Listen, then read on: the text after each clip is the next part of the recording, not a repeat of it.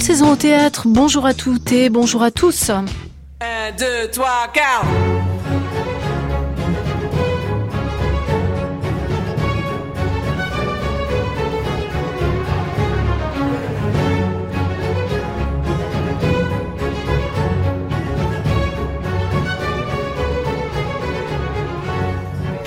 1954-1962, c'est la durée de la guerre d'Algérie. En 1958, le général de Gaulle est rappelé à l'Élysée.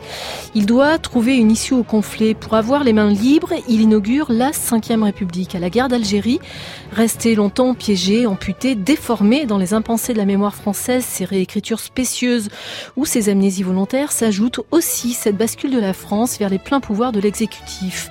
Comment faire le récit de ce qui a eu lieu, ce qui a été dit, ce qui a été des pièces de théâtre ont éclairé l'obscurité. On a lu et vu sur le sujet des textes de Jean Magnan, Mohamed Kassimi, Katab ou même Bernard-Marie Coltès. S'ajoute désormais à cette liste non exhaustive le spectacle de Julie Bertin et Jade Herbulot de la compagnie Birgit Ensemble.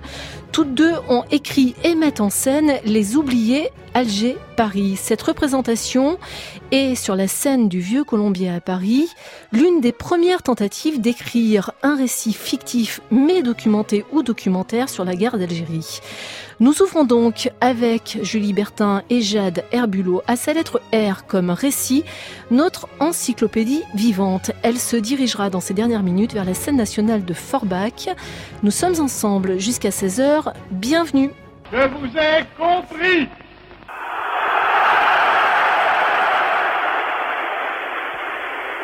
Je sais ce qui s'est passé ici.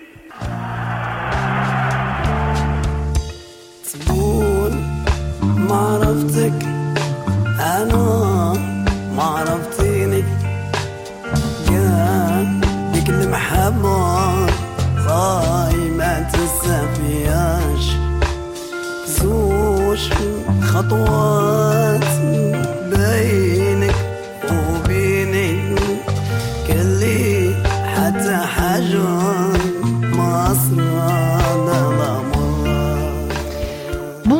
Julie Bertin. Bonjour. Bonjour Jade Herbulot. Bonjour. Qu'avez-vous compris de ce qu'a compris le général de Gaulle qui s'adressait à Alger à la foule en octobre 1958, extrait qu'on vient d'entendre, extrait célèbre?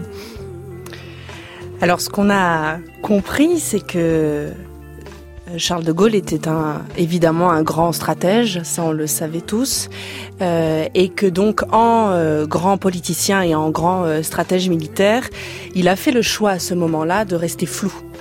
Il tient ce discours sur la place du Forum à Alger en juin 58, alors que l'armée française et les Français d'Algérie réclament son retour au pouvoir, et il sent bien qu'il faut là essayer de tempérer, de gagner du temps pour voir justement s'il allait être possible ou pas de maintenir l'Algérie française. Et donc plutôt que de clarifier sa position tout de suite, il décide de gagner du temps et donc de de dire cette phrase je vous ai compris qui ne dit finalement pas, grand-chose.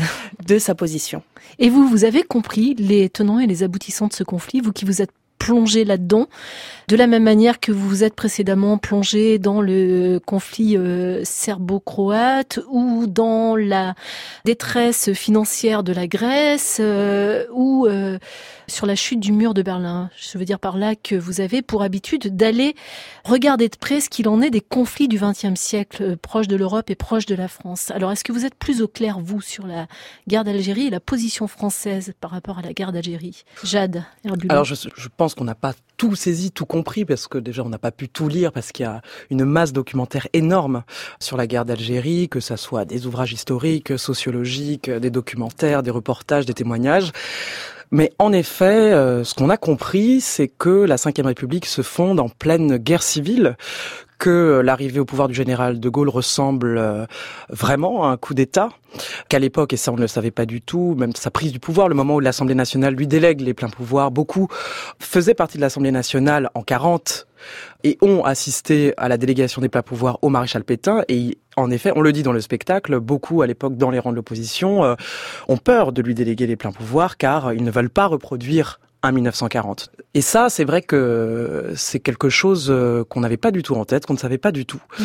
C'est beaucoup grâce à un livre de Gray Anderson euh, qui s'appelle La guerre civile en France 1958-1962, euh, qui a été édité aux éditions de la Fabrique en octobre 2018, qu'on a compris ça, qu'on a compris ce lien très étroit entre la fondation de la Ve République et le contexte de la guerre d'Algérie. Et que ce pouvoir exécutif qu'a inventé, construit le général de Gaulle a pu prendre naissance grâce à ce contexte. Au fond, il me semble que le spectacle Les Oubliés Alger Paris, qu'on peut donc voir, je le rappelle, sur la scène du Vieux Colombier dans le cadre de la Comédie Française à Paris, est un spectacle à trois dimensions. Il y a une dimension fictive que vous avez euh, volontairement euh, déployée et inventée, qui est donc l'histoire d'un mariage entre Karim, fils de père algérien et de mère française, et Alice.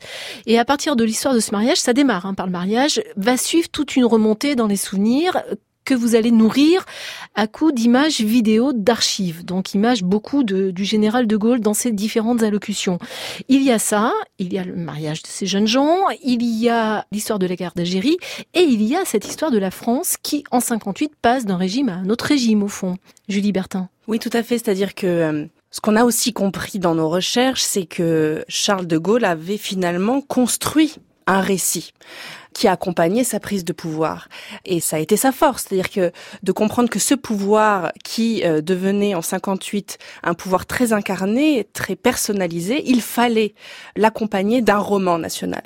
Et c'est ce qui nous intéressait, c'est pour ça qu'on a voulu avoir euh, recours à cette fiction du mariage, c'est-à-dire comprendre comment en 2019, le récit façonné euh, par De Gaulle et par son gouvernement a encore un effet euh, dans nos mémoires, dans nos inconscients, euh, dans nos discours, dans nos corps. Donc ce qui nous intéressait là, c'était de comprendre quelles étaient ces traces-là qui perduraient. Puisque on le sent bien qu'il y a encore énormément de crispation autour de cette histoire-là, qu'il est encore très difficile aujourd'hui de s'attaquer à ces figures politiques et qui plus est à la figure de De Gaulle, qui reste encore un monstre sacré. Et finalement, on se dit, il y a peut-être que les jeunes générations qui peuvent à un moment se réemparer de cette histoire-là. Et encore une fois, il ne s'agit pas là de raconter l'histoire de la guerre d'Algérie. Euh, vous l'avez dit tout à l'heure, on commence en 58 et mm. non pas en 54.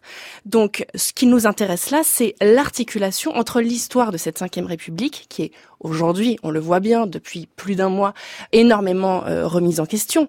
On se demande depuis nuit debout s'il faut pas euh, basculer enterrer, vers une voilà, enterrer cette cinquième République et, et basculer vers une nouvelle constitution.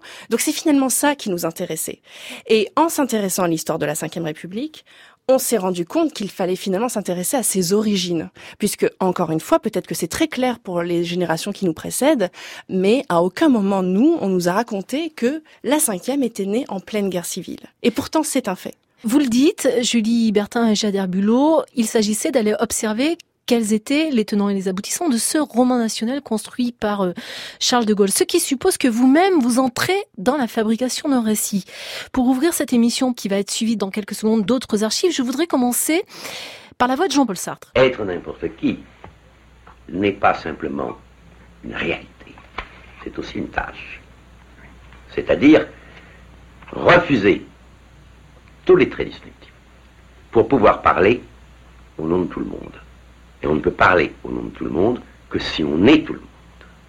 Pas chercher, à la manière de tant de pauvres euh, mes confrères, le surhomme, mais au contraire, être le plus homme possible, c'est-à-dire le plus semblable aux autres. Donc il s'agit en effet d'une tâche. L'activité d'écrire est une activité absolument liée à la condition humaine, c'est l'usage du langage pour fixer la vie, c'est donc une chose essentielle. Voilà le point de vue de l'intellectuel sur celui qui doit prendre la parole au nom de tout le monde et qui pour cela doit être tout le monde. Quelle est la position de l'artiste par rapport à ça, des artistes que vous êtes Jade Herboulou c'est vrai que quand on travaille avec Julie sur les questions historiques, on a très bien en tête que nous ne sommes pas historiennes. Donc nous n'avons pas la prétention d'être aussi exacts qu'un spécialiste qui aurait étudié la question pendant 15 ans. Et c'était le cas pour la guerre d'Algérie. Euh, comme le disait Julie tout à l'heure, euh, nous n'en connaissions pas les tenants et les aboutissants avant de nous plonger dans cette matière euh, documentaire historique. Et donc, je pense que cela se ressent dans l'écriture du spectacle, c'est-à-dire qu'on se situe, c'est vrai, comme le dit Sartre, comme tout le monde. En tout cas, le présupposé, c'est que Cette histoire, on la connaît par fragments, par bribes, euh, par des discours euh, qui ne sont pas pleins, dans lesquels il y a des points de suspension, et, et c'est notre point de départ pour écrire. Donc en effet, dans nos spectacles, il persiste toujours une visée didactique, puisque je pense que c'est la dynamique de notre propre mouvement de compréhension au moment de nos recherches et de l'écriture. Donc euh, oui, il y a une portée didactique dans nos spectacles qui est euh, simplement le résultat de ce mouvement. Et je pense que euh, précisément, ça n'est pas rigide. je ne crois pas qu'on produit un discours qui est une vérité énoncée une fois pour toutes. Je ne crois pas qu'on écrive depuis le haut d'une montagne en surplomb. Et en ce sens, comme dit Sartre dans la citation, on ne se situe pas comme surhomme ou surfemme. Le terme de rapatrié ne s'applique pas aux harkis, d'après moi. Moi, je dirais expatrié. Je suis d'origine kabyle, je suis né là-bas, ma terre natale est là-bas. Je suis obligé de vivre ici parce que j'ai fait un choix. Hein. Là, euh, le choix que j'ai fait, il est mauvais. Hein. je peux vous garantir que avec ce qui se passe depuis 35 ans, euh, j'aurais pas dû euh, rester dans l'armée française, théoriquement. On peut nous reprocher d'avoir fait du mal en Algérie, c'est-à-dire d'avoir combattu nos collègues. Mais on ne peut pas nous reprocher d'avoir fait du mal à la France. On n'a jamais fait du mal à la France. Et on n'est pas à genoux en train de quémander quelque chose. On a fait notre boulot. On doit nous considérer comme des citoyens à part entière. Et donc, si nous faisons partie de la communauté nationale, on doit être considérés comme tous les métropolitains. Il n'y a pas de raison. On vient d'entendre Jade Herbulot et Julie Bertin, Georges Kerouan, c'est un harki qui témoigne. Euh, si je voulais vous faire entendre cette voix, c'est parce que Sauf erreur de ma part, il n'est pas question de les euh, dans euh, Les Oubliés, Paris-Alger, ce qui m'a, sur le coup, surprise. Mais vous écoutant, je trouve effectivement que c'est assez légitime, puisque vous revendiquez le fait de ne pas chercher la vérité à tout prix. Et je me demandais aussi si les harkis n'étaient pas présents dans le spectacle, parce que la notion et ça rejoint aussi ce que dit Sartre, d'appropriation culturelle est entrée en ligne de compte dans votre façon de concevoir ce récit. Au moment de travailler euh, sur la, pièce, quand on a commencé à, à écrire notre structure dramaturgique, puisque c'est comme ça qu'on commence, et on arrive avec cette structure au début des répétitions. Et ensuite, les dialogues, les scènes s'écrivent avec les comédiens en plateau. Mais il a fallu faire des choix, puisque encore une fois, cette histoire est très complexe, très dense, et qu'on ne pouvait pas traiter de tout. Donc c'est vrai qu'on parle évidemment euh, des Français d'Algérie, ce qu'on appelle aujourd'hui les pieds noirs, qui ont été contraints aussi à l'exil. On parle évidemment à travers le personnage de Karim de ce Français issu de l'immigration algérienne.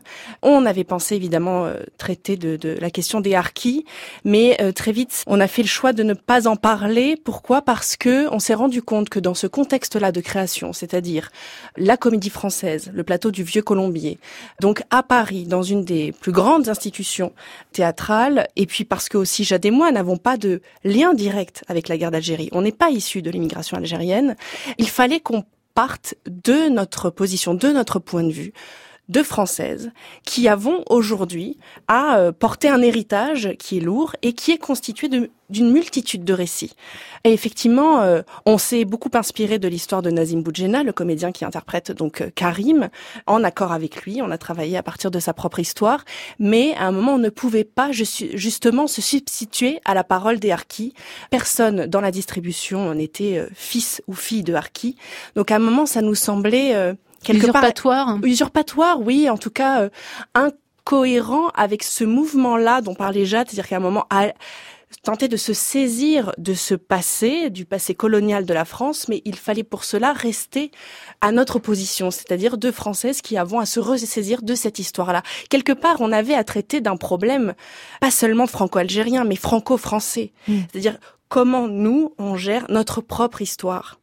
Et finalement, euh, on voulait opposer au récit unique et univoque de Charles de Gaulle et donc à travers lui de tout le gouvernement français de l'époque, une multitude de récits, mais qui sont ceux des Français d'aujourd'hui, donc ceux qui ont en héritage aussi cette histoire.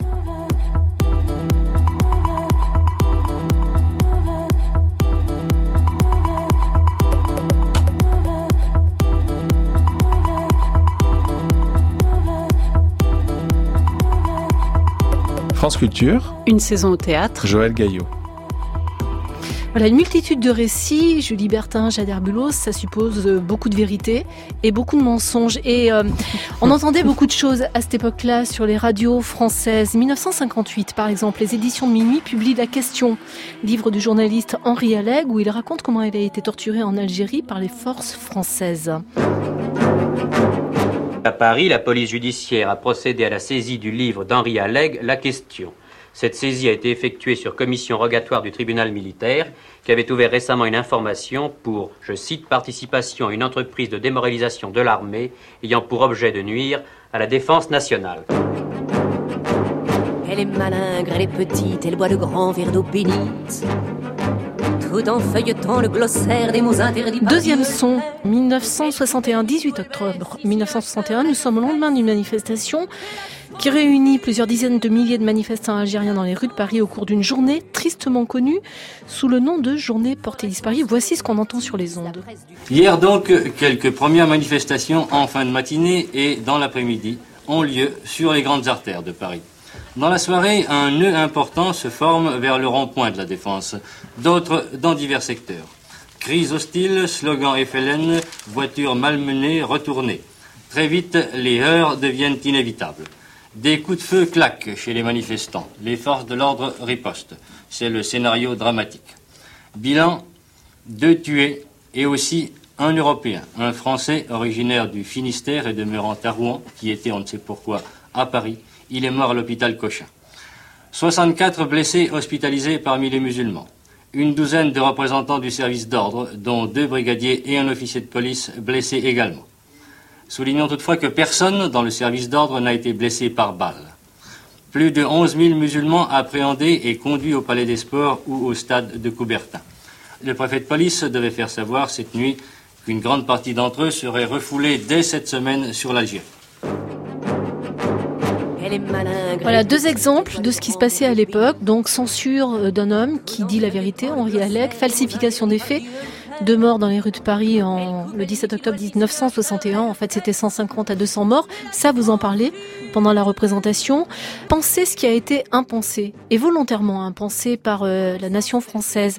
Est-ce que ça vous a demandé d'en finir non seulement avec la censure, mais aussi avec euh, ce que la censure génère, c'est-à-dire l'auto-censure?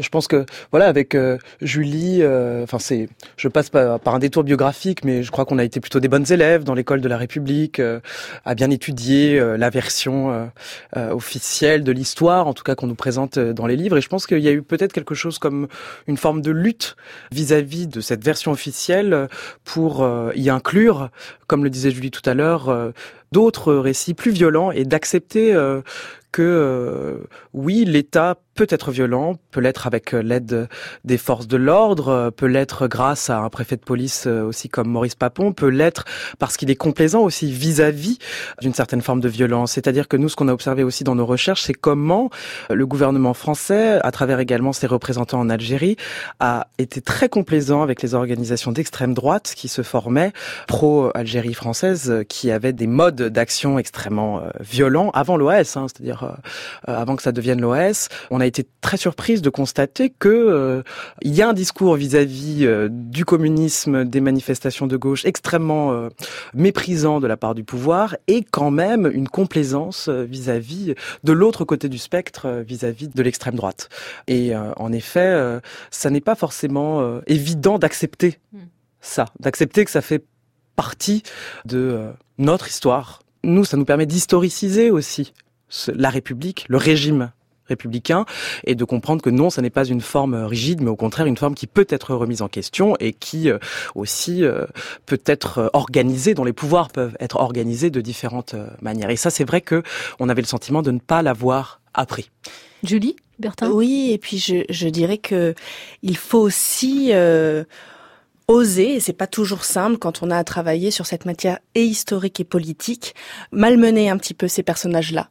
C'est peut-être plus simple pour nous qui avons 30 ans de porter un regard euh, critique sur euh, effectivement le personnage de De Gaulle, de Debré, de René Brouillet qui est son directeur de cabinet.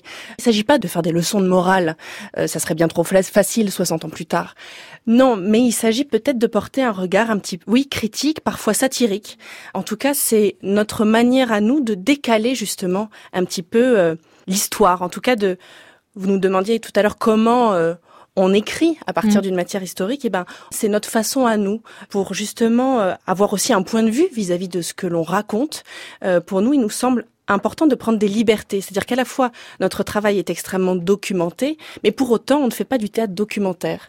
Donc je crois qu'on est rigoureuse dans les arguments que l'on avance, et pour autant ça reste bel et bien une fiction que l'on voit sur le plateau du Vieux Colombier.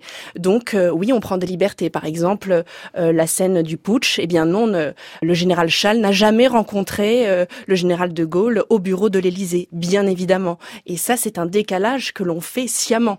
Oui, parfois certaines scènes politiques prêtent à rire. Ça encore, c'est un décalage que l'on a souhaité. C'est une façon pour nous, dans cet écart-là entre l'histoire et ce que l'on raconte et la manière qu'on a de le raconter au plateau, d'y intégrer notre point de vue. De signer votre récit. Au. Exactement. Hmm. Alors preuve quand même que le sujet est sensible, c'est que par exemple le soir de la première à laquelle j'ai assisté, il y avait dans la salle Jean-Louis Debré. Ça se comprend puisque son père Michel Debré, qui était aux manettes avec De Gaulle à l'époque, est représenté sur la scène. C'est Éric Genovès qui le joue.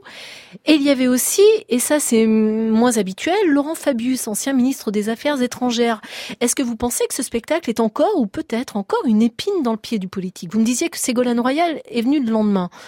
Alors, une épine dans le pied, oui, euh, certainement, puisqu'à un moment, on re-questionne les fondations de cette cinquième République que euh, chacun de ces hommes et femmes politiques, à un moment, a dû représenter euh, lors de ses fonctions. Maintenant, je trouve ça plutôt euh, sain, en tout cas une, une chose à saluer de leur part, de venir euh, voir effectivement euh, euh, ce que l'on raconte et, et la façon qu'on a eu de le raconter.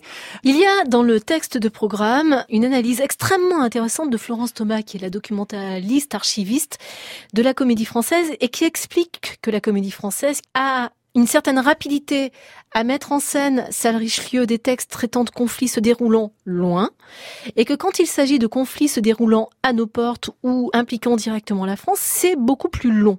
C'est dû aussi à des délais de lecture par le bureau des lecteurs, à des choix de textes, à toutes sortes de choses de cette nature-là, mais tout de même, et ce temps de décantation ou ce temps qui éloigne du fait, de l'immédiateté du fait ou de l'immédiateté de l'histoire, ça peut être un temps de décantation, donc d'éclaircissement, mais ça peut aussi être un temps d'opacification des faits. En l'occurrence là, vous étiez, vous, face à quelque chose constitué de multiples strates et donc très opacifié. Oui. Bulot. Oui, et c'est vrai que euh, le premier travail a été d'opérer des distinctions euh, et d'être dans un processus de clarification. Je crois que c'est un peu comme si, euh, enfin, si- oui, si je prenais une métaphore un peu un peu littérale, mais c'est comme si on avait une vitre vraiment extrêmement floue, assez sale, et qu'on était avec un, un petit chiffon et qu'à chaque fois on essayait, voilà, d'y voir un peu plus clair, quoi, à travers euh, à travers euh, la vitre. Et c'est vrai que le temps n'a pas été euh, en faveur d'une clarification des événements. Il y a beaucoup de documents auxquels on ne peut pas avoir accès. Justement, sur la question euh, du 17 octobre 61, il y a eu des procès, il y a eu des documents qui n'ont pas pu être euh, communiqués. euh, en effet, les archives sont également dispersées dans différents centres en France. Il y en a à Nantes, Aix-en-Provence, etc. Donc oui, il y a quelque chose euh, que l'État français, euh, dans la construction de, son récit national, n'a pas saisi et au contraire a mis littéralement sous le tapis. Et c'est une image qu'on utilise euh, avec humour aussi dans le spectacle, à travers la métaphore de la fuite, pour raconter, là aussi avec légèreté, le pouvoir qui prend l'eau et qui, à force de vouloir dissimuler, cacher, au contraire favorise un retour du refoulé. Et je crois que c'est de ça aussi dont on, on hérite avec euh, Julie et les, les voilà des gens de notre génération, de nos âges. C'est la sensation qu'il y a un problème en France aujourd'hui, et c'est aussi de ça dont, dont le spectacle est euh, l'illustration euh, ou la traduction. C'est il y a un problème en France dans le regard que l'État porte vis-à-vis de la population immigrée Mm. arabe, maghrébine, musulmane. Et pour nous, euh, en étudiant cette question, on y voit les origines dans évidemment la, conquête de l'Algérie dès 1830, etc., et dans euh, l'instauration d'un système colonial extrêmement violent, symboliquement, euh, dont en effet, les pieds noirs qui ont vécu l'exil n'avaient pas nécessairement conscience au moment où il vivait, au début du XXe siècle, etc. Euh, nous avons vu comment l'État français a favorisé aussi les divisions au sein de la population en attribuant la nationalité française à la fin du XIXe siècle aux Juifs et pas aux musulmans. Et pour nous, euh, notre démarche, c'était aussi euh, là où justement cette question du rapport à l'islam, du rapport aux Arabes est, rendue opaque par une multiplicité de discours à droite, à gauche, où on parle du voile, on parle de religion, on ne sait plus de quoi on parle. Nous, la solution qu'on a trouvée en tant qu'artiste, c'est effectivement d'aller chercher dans l'histoire, d'aller chercher euh, dans euh, pourquoi en France il y a ce problème. C'est un soulagement de comprendre aussi, mm. euh, même si on n'en saisit pas tous les tenants et les aboutissants, mais c'est un soulagement d'en comprendre au moins l'archéologie et de se dire que non, ça n'est pas une distinction de perpétuer un, un, discours justement colonial en disant c'est l'autre, l'autre est différent, c'est l'oriental, c'est l'étranger etc. Pour nous, c'était euh, aussi euh, la nécessité de produire un autre discours aussi sur l'autre et sur en produisant un autre discours sur nous-mêmes.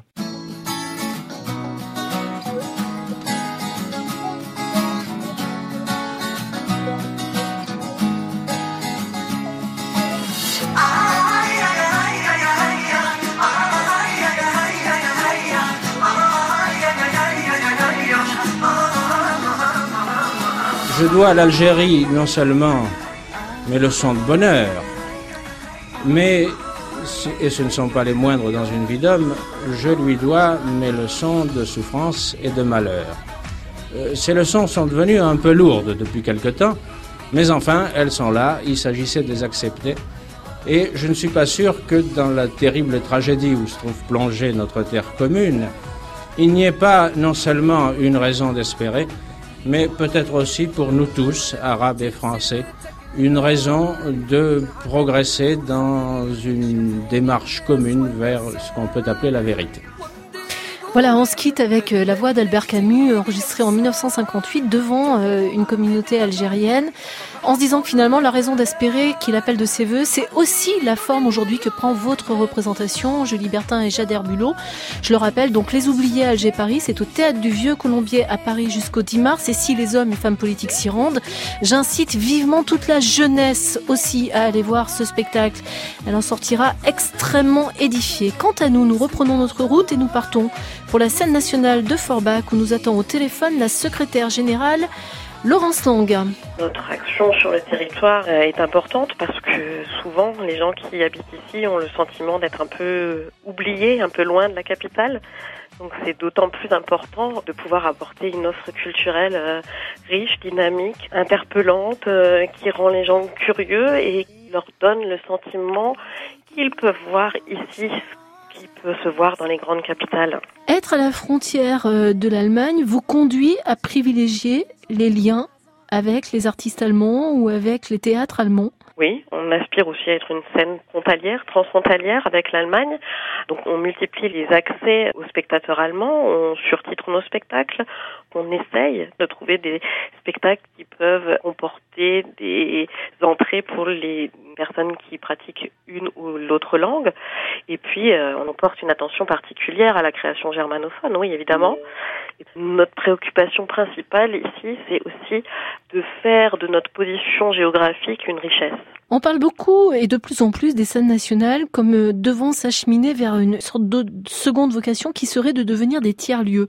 C'est-à-dire des lieux où à la fois il y a de la proposition artistique, il y a des artistes qui circulent, mais des lieux aussi d'accueil, des lieux de vie qui peuvent accueillir toutes sortes de choses qui finalement ne sont pas nécessairement de l'artistique. Qu'est-ce que vous pensez de ce mouvement qui se dessine vis-à-vis des scènes nationales, Laurence Lang? Que c'est très intéressant. Je pense qu'il faut absolument qu'on arrive à sortir de notre modèle théâtral euh, poussiéreux il faut qu'on prenne part à la vie de la cité. Il y a des, mouvements euh, qui partent de la base, qui partent des humains et qui montrent bien que le pouvoir finalement se redistribue autrement. Il faut que le théâtre arrive à prendre part dans ce jeu. On est encore au balbutiement de ça pour nous au carreau. C'est vrai que c'est quelque chose que j'ai vraiment en tête. Et je pense qu'il faut, dans ce devoir d'ouverture, il faut que les théâtres jouent le jeu d'être des lieux de vie, des lieux de partage, au-delà de lieux simplement de diffusion de la culture qui viendrait d'en haut comme ça. Il faut que les choses arrivent par plusieurs euh, entrées dans les théâtres. ne pourra me consoler, ni me faire changer d'avis. Je n'ai pas cessé de pleurer. pouvez, et même vous devriez, podcaster cette émission à la page Une saison au théâtre sur le site de France Culture. Chouchan, Djergayan, Jean-Guilain Mèche, Vanessa, Nadjar, Joël Gaillot vous salue. Bientôt 16h, restez à l'écoute.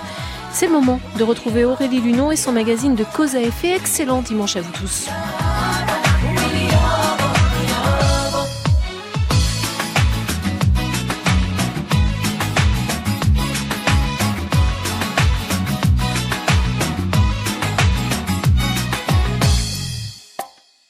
Il dit qu'il a beaucoup changé, même si il m'a trahi et qu'il est prêt à se ranger. Mais je n'ai pas envie de passer ma vie à me demander si c'est vraiment fini parmi tous ceux qui ont compté. Pourquoi je l'ai choisi? يا حبيبي القلب محتاجك انا برضو اللي بناديك زودت عذابه في غيابك والبعد له نهاية. حلفتك تيجي يا عيني. اللي هنا سيني انت كده ليه خليك على طول قصاد عيني.